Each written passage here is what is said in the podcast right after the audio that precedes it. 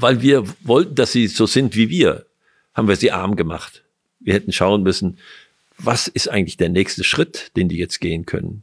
Dann hätten wir sie reich gemacht. Herzlich willkommen beim Gedankengut Podcast mit Wolfgang Gutballett und Adrian Metzger im Dialog zu Fragen und Impulsen unserer Zeit. Schön, dass du dabei bist. In dieser Podcast-Folge wollen wir über das Thema Globalisierung sprechen.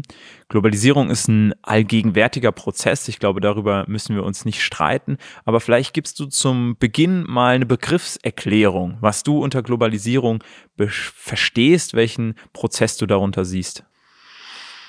Also das Wort Globalisierung äh, kommt ja daher, dass wir äh, denken, dass die Dinge um die ganze Welt wirksam sein müssten. Also es kommt eigentlich von Kugel oder von Klumpen, Globalisierung und äh, alles das soll sozusagen weltweit gültig sein, weltweit herrschen oder beherrschen.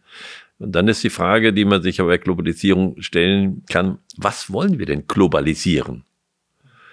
Was wollen wir globalisieren oder was wollen, was ist globalisierbar? Und der, der, die eigentliche Forderung der Globalisierung heißt ja Think Global, Act Local. Und den dürfen wir nicht vergessen. Also globalisieren sollen wir das Denken. Das ist ja etwas, womit wir uns auch intensiv beschäftigen. Denken wir daran, wo unsere Nahrungsmittel herkommen und wie sie erstehen. Also können wir uns vorstellen, wenn wir etwas essen, was dort global damit verbunden ist. Und die, die, die Globalisierung, die sich uns heute aufdrängt, ist ja die Klimafrage. Da sehen wir, dass es, dass manche Dinge einfach jetzt global sind. Und wir wissen, dass wir heute, dass wir in Abhängigkeit sind von allen Ländern. Also da wissen wir, dass es global ist. Auf der Zerstörungsebene haben wir den Globalisierungsdruck im Augenblick geradezu. Aber was die Forderung ist, äh, ist eben, dass wir dieses Denken Globalisierung und dass wir dann lokal handeln. Dass wir dann sagen, was ist jetzt im Rahmen auch der Individualisierung der Menschen und auch der Individualisierung der Situation und der individuellen Entwicklungen in den einzelnen Ländern, was ist jetzt dort angemessen? Und nicht, dass wir äh, den Eindruck haben, wenn wir so denken, dann müsste auch alle Länder so denken. Also wir haben diese Spannung zwischen Globalisierung und Individualisierung. Und jetzt äh, besteht einfach die Gefahr heute, und das kann man auch sagen, da, da ist auch dann die, die Kritik äh, der Globalisierung drin, dass wir genau das Gegenteil machen von dem, was dieser Satz Think Global, Act Local will. Wir sagen Think äh, Local und Act Global. Also wenn, wenn Politiker sagen, äh, es geht nur um den Reichtum meines Landes, es geht nur um das Wohlergehen meines Landes oder wenn Unternehmen sagen, es geht nur um das um mein Unternehmen, äh, es geht nicht um die Gesamtheit, sondern ich gestalte alles herum nur unter diesem egoistischen Gesichtspunkt, dann sind wir völlig auf der schiefen Ebene. Und das ist, glaube ich, das, der, der Streit, der heute entsteht. Ist Globalisierung gut oder nicht? Das ist keine beantwortbare Frage. Es ist die Frage, was ich globalisieren will. Wenn ich das Denken globalisieren will, dann bin ich ganz am richtigen Weg. Wenn ich versuche, äh, der Welt überzustülpen, was ich für richtig halte, dann bin ich am Holzweg. Und äh, das müssen wir lernen, einfach zu differenzieren.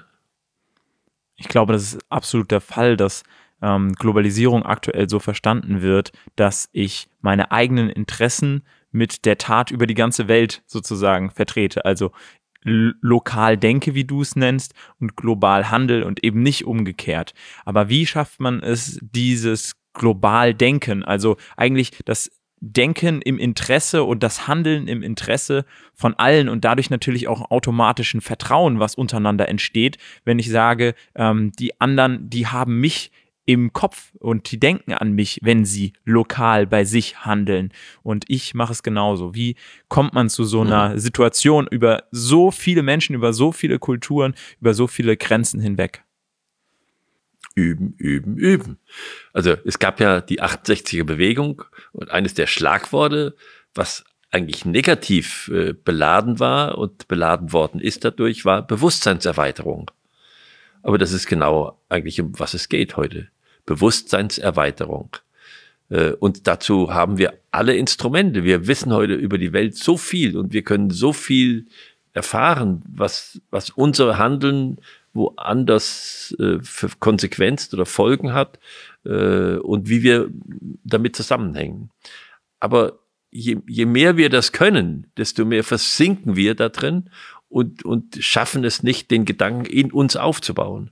Äh, wir, wir lassen uns in unsere Emotionen über das, was passiert, hineinziehen von den Berichterstattungen, aber wir sind nicht in der Lage, in uns selbst das aufzubauen, sodass es auch handlungsführend wird. Mhm.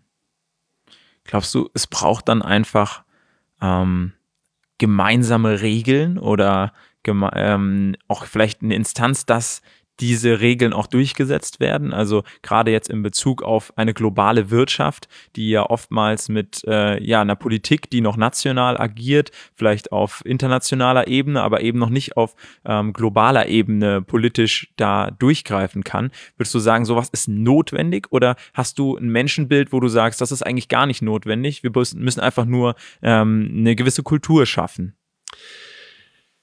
Wir müssen einfach akzeptieren, wo Menschen heute sind. Das ist, gilt genauso für die Erziehung äh, im Kleinen. Ich, ich kann äh, nicht einem Menschen gegenübertreten mit der Vorstellung, wie er sein sollte. Ich muss ihm gegenübertreten mit der Wahrnehmung, wo er ist und mit der Fantasie, was er werden könnte. Und dann muss ich helfen, dass er das werden kann, was in ihm veranlagt ist und dass er die nächsten Schritte gehen kann. Ich kann nicht jemanden packen, kann sagen, jetzt bist du hier und das ist aber heute unsere Denkweise und das ist jetzt dein Ziel und da musst du jetzt hin. Das ist, das ist erschreckend und es führt zu falschen Verhaltensweisen.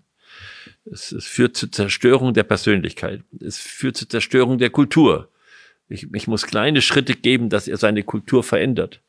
Ich kann nicht sagen, du musst dich jetzt alles, musst jetzt alles umstellen bei dir. Da zerstöre ich eigentlich äh, seine, seine Biografie damit. Und das machen wir auch, wenn wir auf andere Länder blicken.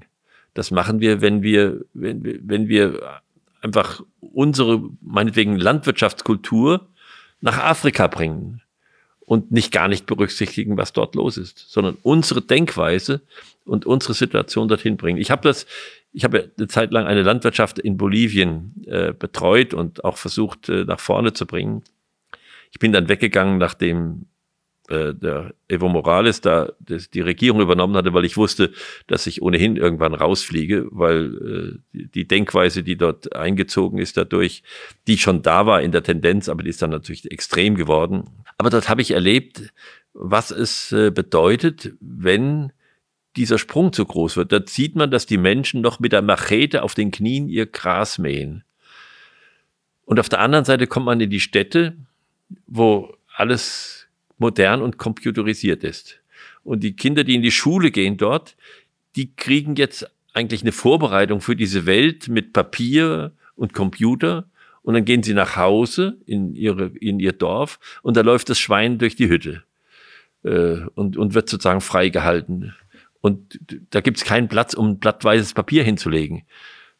Und da sieht man, dass natürlich die Menschen damit ihre einen Kulturschock kriegen und dann entscheiden sich entweder ich bleib da oder ich gehe in die Stadt. Und die meisten sind vorbereitet für das, was in der Stadt passiert, schulisch. Also gehen sie in die Stadt. Und es ist kein niemand da, der ihnen hilft, dass sie jetzt mal sagen, wir brauchen eine Sense, damit wir uns nicht so leicht verletzen, weil die verletzen sich auch leicht mit diesen Macheten und, und können im Stehen mähen. Das wäre ja schon mal ein erster Schritt. Und diese Machete, die sie haben, damit schlachten sie ihr Schwein, damit bauen sie ihr Haus. Das heißt, die haben gar keine Werkzeugkultur. Da merkt man erst, was auch äh, dieses Mittelalter mit dem ganzen Mönchen, die sozusagen aus ihrer Weisheit heraus unsere Haustiere alles gestaltet haben und, und, und das, das Kleinhandwerk und das Handwerk, was wir für, für Schritte gegangen sind, um auf diese Kultur heute zu kommen. Jetzt gucken wir auf die anderen und sagen, da müsste ich jetzt einen Sprung machen. Und dann machen wir alles kaputt. Das ist, das ist Act Global in der Folge. Und das ist das, was, wo wir natürlich dann eigentlich Armut eingeführt haben. Mhm. Aber weil wir wollten, dass sie so sind wie wir, haben wir sie arm gemacht. Wir hätten schauen müssen, was ist eigentlich der nächste Schritt, den die jetzt gehen können? Dann hätten wir sie reich gemacht. Aber unser Egoismus, natürlich auch unser Ausbeutungsbedürfnis, was damit verbunden war, hat äh, eine große Armut über die ganze Welt gebracht. Das ist Globalisierung. Ich glaube, da schwingt auch immer mit, ähm, dass wir in dem Stand, wo wir heute sind, ja auch weitere Kunden haben wollen. Und die Unternehmen, die da Globalisierung wahrscheinlich vorantreiben, federführend äh, auf der wirtschaftlichen Seite, ähm, die wollen ja nicht unbedingt eine Sense verkaufen, sondern die wollen vielleicht einen Computer verkaufen oder ein Blatt weißes Papier. Ja. Und dementsprechend ähm, ist da natürlich auch das Ziel, äh, die Zielsetzung eine andere, eine Zielsetzung, den, den Kundenmarkt zu erweitern, kann man sich ja zum Beispiel bei Unternehmen wie Coca-Cola anschauen, ja. in, in, wie vielen Ländern die vertrieben, äh, vertreten sind und ihre Produkte vertreiben. Ähm, wie siehst du das jetzt in Bezug auf äh, ähm, Kooperation und Konkurrenz. Das Thema hatten wir hier schon mal. Ähm, wie kommt man denn zu einer Kooperation? Weil aus meiner Perspektive bedeutet ähm, Kooperation ja auch, vielleicht definieren wir viel als Kooperation, was wir als Entwicklungsarbeit und dergleichen tun. Ich finde es oftmals schade, dass wir ähm, so sehr in die Entwicklung eingreifen, weil wir unseren eigenen Weg als richtig und als fortschrittlich sehen ähm, und damit gar nicht ähm, ja parallele oder ähnliche Wege zulassen, die sich vielleicht ganz anders entwickelt hätten. Ja, also vielleicht wird aus der Machete ja nicht unbedingt eine Sense und vielleicht wird aus der Sense vielleicht auch nicht unbedingt äh, der, der, der Rasenmäher, ja, sondern vielleicht wird da ja auch was anderes draus. Und aber wir haben ja unser Bild, dass wir fortschrittlich sind, dass wir die nächsten Schritte schon kennen, die da ja gehen gegangen werden müssen und damit eigentlich denen so ein, äh, so ein Stück weit ähm, oder diesen diesen Kulturen ein Stück weit auch eine, eine eigene Biografie ähm, berauben weil wir sagen, ähm, ab dem Zeitpunkt entwickelt ihr euch eigentlich genauso wie wir und wir kennen das schon und wir, ähm, wir zeigen euch jetzt, wie das geht. Und wie glaubst du, ist da überhaupt äh, Kooperation das richtige Wort? Ja, und ähm, ist das nicht eher eine Art von Konkurrenz und wie müssen wir uns da entwickeln als ähm, Gesamtbevölkerung? Ja, gut, Konkurrenz äh, äh ist bei denen ja gar nicht gegeben, weil, weil wir so so stark sind im Verhältnis zu denen und, und so mächtig sind, dass die Konkurrenz eigentlich schnell in Ausbeutung umschlägt. Eine, Konkurrenz ist eigentlich dann, wenn etwa äh, gleich starke miteinander konkurrieren, dann gibt es wirklich eine Konkurrenz, bei der beide sich auch steigern können, also sozusagen am anderen wachsen wenn wir wollen, dass diese Länder an uns wachsen, dann müssen wir sie erstmal respektieren, wo sie sind.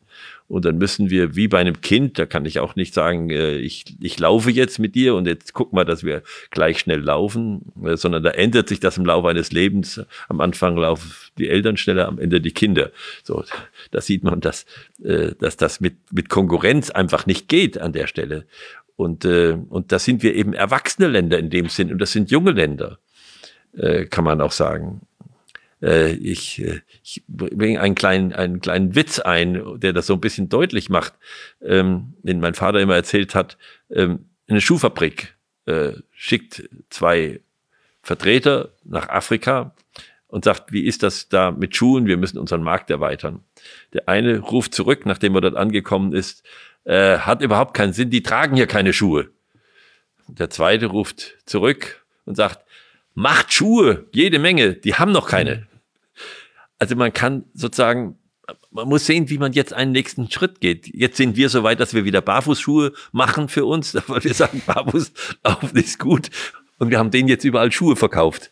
Und äh, was, ich will jetzt nicht über Sinn und Zweck der Schuhe etwas sagen, aber ich wollte nur sagen, wie, wie gehen wir ausgewogen in der Entwicklung fort und machen weder das eine noch das andere? Also wir lassen sie nicht einfach da stehen, wo sie sind und helfen ihnen nicht den nächsten Schritt zu gehen. Oder wir meinen, jetzt müssen sie das so machen wie wir. Die, diese, diese pädagogische Haltung setzt voraus immer, dass ich den anderen anerkenne, wo er ist und das schätze und wertschätze und dann wirklich schaue mit ihm zusammen, was wäre denn eigentlich besser für dich? Und dann kann ich kooperativ sein. Dann kann ich sagen, da kann ich dir helfen dabei. Da kann ich dir helfen dabei. Und wenn du das machen würdest, das wird mir auch helfen. Das ist Kooperation. Äh, aber das heißt, dass der andere auf Augenhöhe sein muss. Das sind diese Länder nicht. Wir haben natürlich jetzt ein sehr viel von diese und uns und wir und die geredet. Ähm, grundsätzlich sind das natürlich äh, jetzt Kulturen ähm, und ja. unterschiedliche Entwicklungsstadien. Ja. was ich auf jeden Fall in dieser Folge mitgenommen habe, ist dieses äh, global denken, dass das gefördert werden muss und nicht unbedingt das global Handeln, sondern dass ich bei dem, was ich hier tue, wirklich bedenken muss, die Interessen ähm, und die Interessensgemeinschaft eigentlich der gesamten Welt und das einfach so ein bisschen im Hinterkopf zu haben und gleichermaßen aber auch der Impuls von dir, den ich auf jeden Fall aufgenommen habe, eine Vorstellung davon zu entwickeln, wie ähm, sich die Welt entwickeln soll, was, was denn möglich werden soll durch Globalisierung, welche gemeinsamen Interessen und welche Visionen ich denn ähm, im, im Interesse aller ähm, für diese Welt habe und dann eben bei mir die Schritte mache. Und ich glaube, das ist in Bezug auf Globalisierung unglaublich schwierig, weil man immer das Gefühl hat, wenn ich etwas rein gebe, dann wird es mir einfach genommen, ohne dass ich ir irgendetwas zurückbekomme. Und wenn ich mich zurücknehme, dann nehmen sich die anderen nur mehr. Und ich glaube, da muss man dann wirklich schauen, dass man, ähm, dass man die Kraft, die man hat in jetzt äh, einer Nation wie Deutschland, dass man wirklich sagt, ähm, wir, wir betrachten das langfristig, wir betrachten das für die Entwicklung der Welt und können dementsprechend auch ähm, jetzt erstmal geben, ohne ähm, direkt wieder ähm, zu überlegen, was, was äh, lohnt sich das jetzt für uns in den nächsten zwei Jahren oder eben nicht. Was möchtest du noch mit reingeben in die Ja, Folge? ich möchte noch sagen, sagen, sehen wir Globalisierung, und ich habe es auch nicht so gesehen, nur in Bezug auf Entwicklungsländer und wir, sondern diese Globalisierungsgedanke, der sitzt tief in uns drin.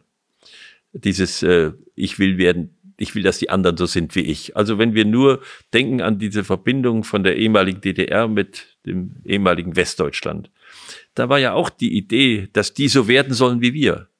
Und es wird auch nichts werden, sondern wir wachsen zusammen in etwas Gemeinsames rein. Dabei verändern wir uns und die verändern sich. Und ähm, Rudolf, also wegen des Übens hat einen Satz äh, äh, gegeben, der auch in anderen Formen in der Literatur oft gibt. Heilsam ist nur, wenn im Spiegel der Menschenseele sich bildet die Gemeinschaft. Das heißt, wenn ich global denke, wenn ich sozusagen die Gemeinschaft in mich hineinnehme. Das gilt auch für jedes Unternehmen im Sinne von Mitarbeitern. Heilsam ist nur, wenn im Spiegel der Menschenseele sich bildet die ganze Gemeinschaft und in der Gemeinschaft lebet der Einzelseele Kraft. Das heißt, dass sozusagen die Gemeinschaft den Einzelnen denkt. Das ist wichtig, diese, diese Zusammenhang. Und dann haben wir Think Global, Act Local und, und nicht den Spruch, äh, keiner denkt an mich, jeder denkt an sich, nur ich denke an mich. So, diese, mhm. das, das zeigt, wie wir da auseinandergehen. Und da müssen wir lernen, dass Globalisierung heißt, zusammen etwas zu machen. Das war nochmal ein schöner Impuls von Rudolf Steiner zum Ende. ähm, das ist ja auf jeden Fall was, was du hier immer mit einbringst. Und das war die Folge zum Thema Globalisierung. Schön, dass du wieder mit dabei warst. Und wenn du irgendwas beizutragen hast zu dieser Thematik, die ja durchaus unterschiedliche Facetten, unterschiedliche Perspektiven hat, dann schreib uns gerne eine E-Mail an podcast.gedanken-gut.org und dann können wir das hier in zukünftigen Folgen mitbedenken. Ansonsten schau gerne wieder bei der nächsten Folge mit rein, entweder auf YouTube, auf unserem Gedankengut YouTube-Kanal oder bei der Podcast-App deines Vertrauens. Wir sind da auf allen möglichen Podcast-Plattformen vertreten. Ich freue mich, wenn du beim nächsten Mal wieder mit dabei bist.